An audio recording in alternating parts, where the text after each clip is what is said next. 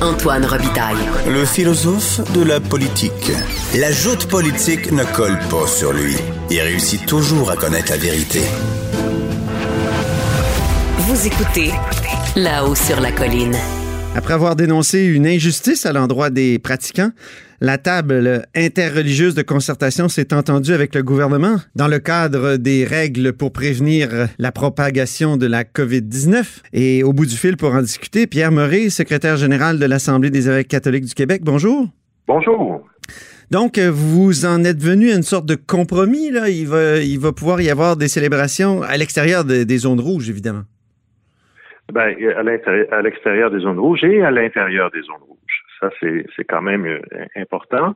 C'est qu'on considérait que euh, d'être classé dans toutes sortes d'amalgames, hein, ça a été euh, reporté un peu à gauche et à droite, que ce soit avec des bars ou avec d'autres types d'établissements du même genre, ça ne correspondait pas à la réalité qui se passe dans les lieux de culte. On a fait valoir nos points de vue au gouvernement qui l'a bien saisi. Alors, ce qui fait qu'à l'extérieur des zones rouges, donc pour euh, les, zones vertes, jaunes et oranges, nous sommes assimilés à des salles de spectacle. Donc, la capacité euh, maximale est de 250 ou moins, parce que parfois, nos édifices ne permettent pas de se rendre à ce nombre-là en respectant la distance physique entre les gens. C'est ça, si l'église est plus petite, il faut, euh, il faut baisser le nombre, un peu comme les salles de spectacle, comme vous dites. Oui, tout à fait. Ben, parfois, ça peut être une église de 800 places, mais à cause de la configuration, on n'est pas capable de se rendre plus que 180. Ah bon? Avez-vous? Avez-vous un exemple, un exemple montréalais ou? Ben, euh, moi, je donne un coup de main de temps en temps à l'église de Sainte-Dorothée, dans Laval-Ouest. Oui. Et euh, il y a facilement 8 ou 900 places dans cette église-là. Puis on, le, maximum est autour de 180 places. Là. Mm-hmm. Parce que c'est un banc sur deux, et on, bloque l'accès avec une corde. Puis ensuite, ben, s'il y a quelqu'un qui est assis là, il peut pas y avoir une autre famille ou quelqu'un d'étranger assis tout à côté. Donc, il faut respecter tout ça. Ce qui mm-hmm. fait que euh, ça prend vraiment un très, très grand édifice pour qu'on se rende à 250. Je pense à, l'oratoire, à la Notre-Dame, la cathédrale, Saint-Jean-Baptiste, euh, euh, les églises du plateau Mont-Royal qui sont immenses, mais pour beaucoup d'églises, on se rend pas à 250. Oui, OK. Donc, on, on fait nos devoirs très sérieusement.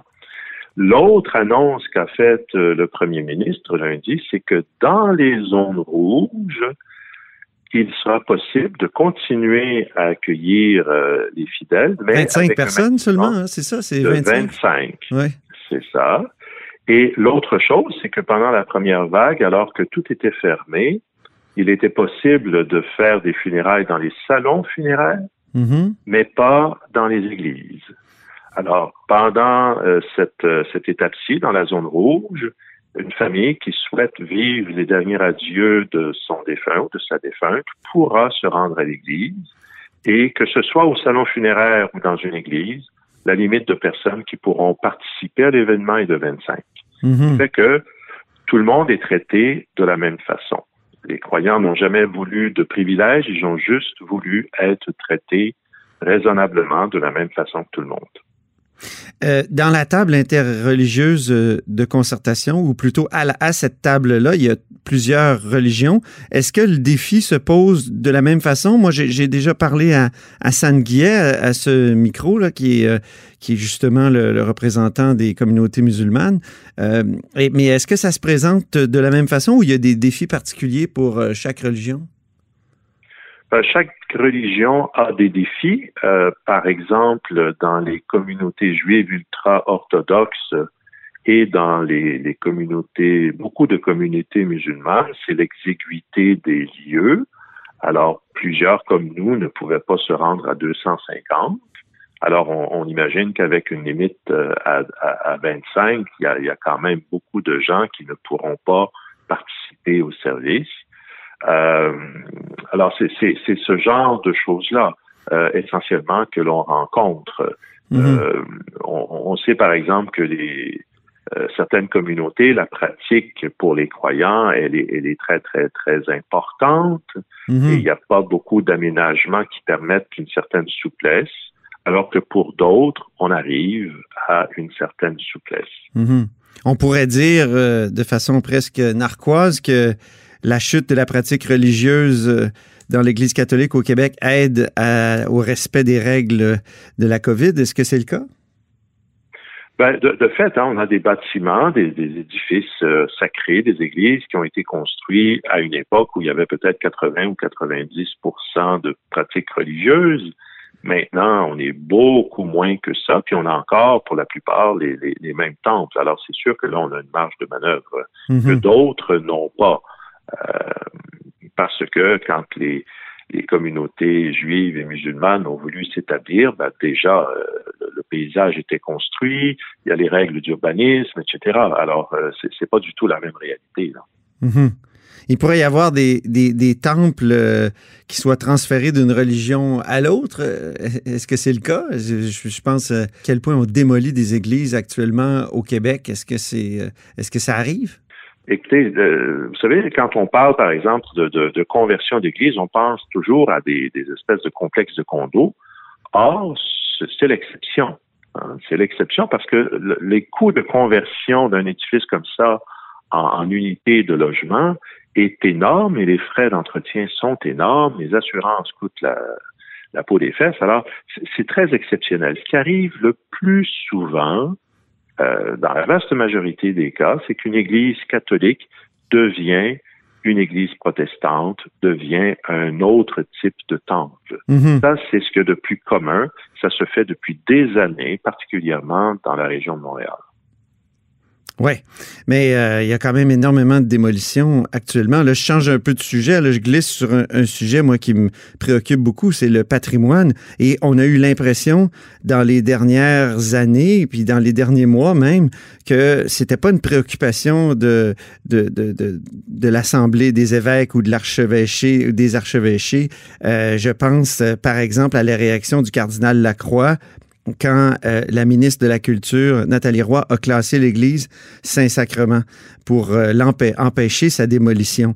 Euh, je, me surprends toujours, il, il semble pas y avoir une sensibilité au patrimoine dans les autorités religieuses, dans le clergé. Ben écoutez, là, je vous contredis à 100%, puisque ça fait des années que sans subvention, les, prêtres impliqués en paroisse, les équipes pastorales, les, membres des conseils de fabrique font des miracles pour tenir à bout de bras l'entretien. Faute de ressources, euh, bien sûr, il y a une carence d'entretien, mais c'est pas parce qu'il y a un manque d'intérêt. Euh, les gens sont attachés à leur Église.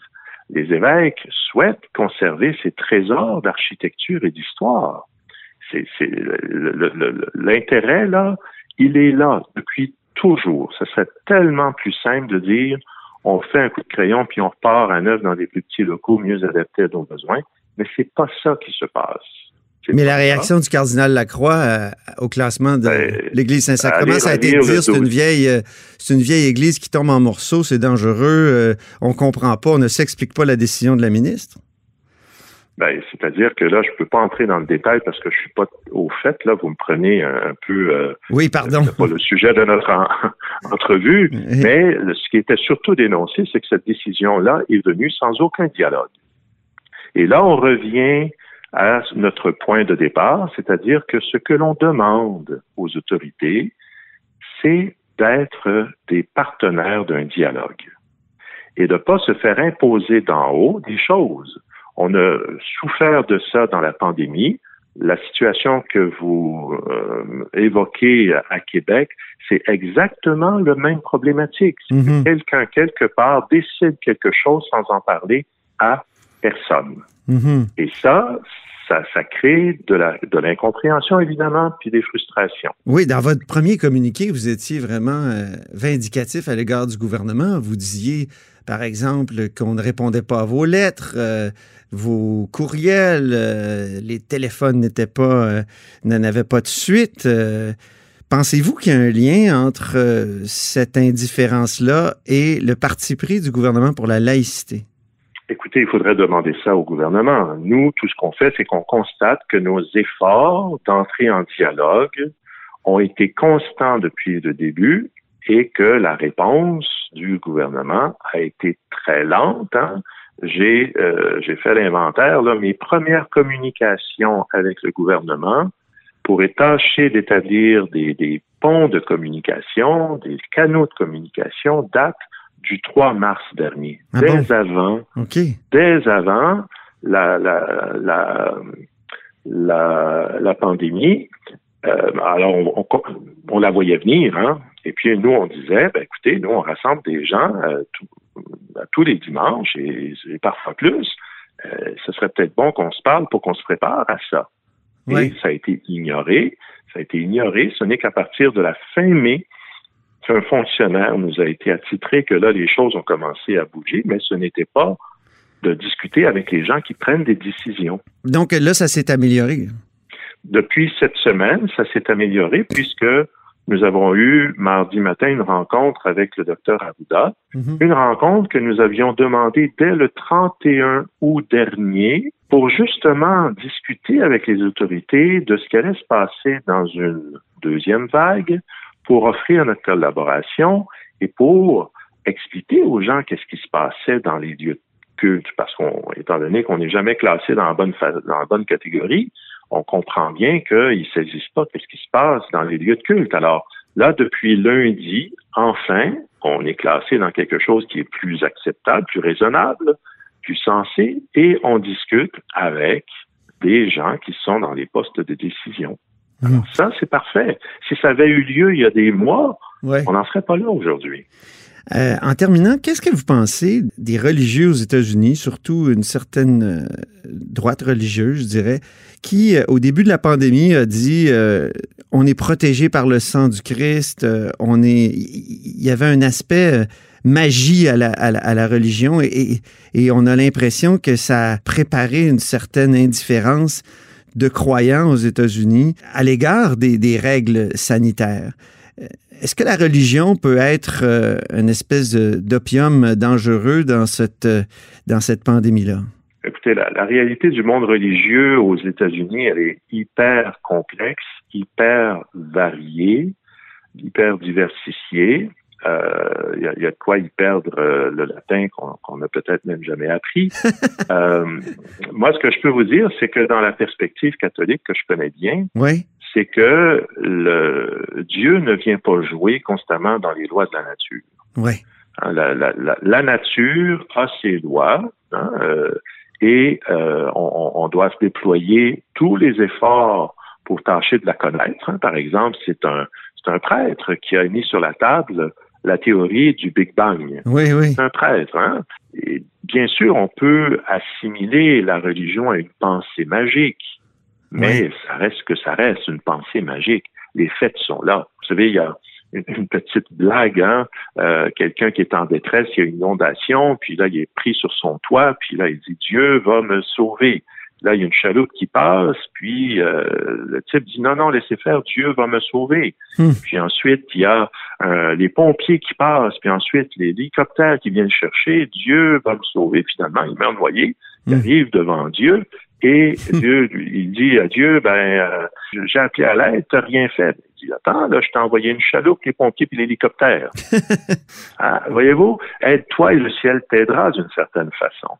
Alors, je ne veux pas euh, condamner quoi que ce soit, mais à quelque part, il faut apporter un peu de raisonnabilité dans la façon d'apprécier à la fois la religion, mais après, euh, les réalités terrestres de, de scientifiques et factuelles.